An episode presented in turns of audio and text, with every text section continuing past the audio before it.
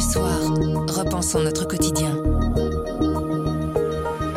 Aujourd'hui, notre collègue du service culture, Alain Lallemand, nous recommande une correspondance inédite. C'est celle d'un écrivain, philosophe, romancier, dramaturge, essayiste et nouvelliste, décédé il y a plus de 60 ans. Cher monsieur Germain, ce n'est pas de la grande littérature, mais c'est touchant et c'est signé Albert Camus. Je m'appelle Sandrine Puissant et vous écoutez le bouche à oreille du soir.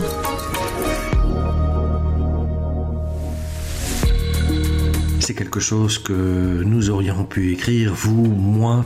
C'est, disons, un document, c'est inattendu, c'est émouvant, c'est tout de même signé Albert Camus. Alors, rappelons pour l'histoire qu'il existe un homme avec lequel Albert Camus a entretenu une correspondance. Cet homme, il le considérait comme le père qu'il n'a pas connu. Et lorsque Camus reçoit le prix Nobel de littérature, rappelez-vous, il le dédie à cette personne. On vient de me faire un très grand honneur, dit-il. Ma première pensée a après ma mère a été pour vous.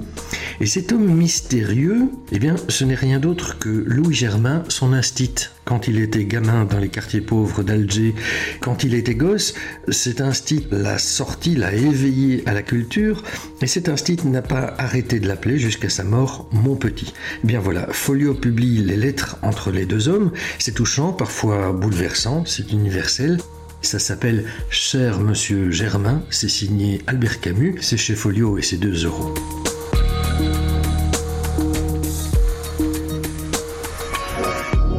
Le bouche à oreille, c'est un avis, une inspiration, une recommandation. C'est livré par un membre de la rédaction du soir. Vous nous trouverez sur notre site, notre application et votre plateforme de podcast préférée. À bientôt.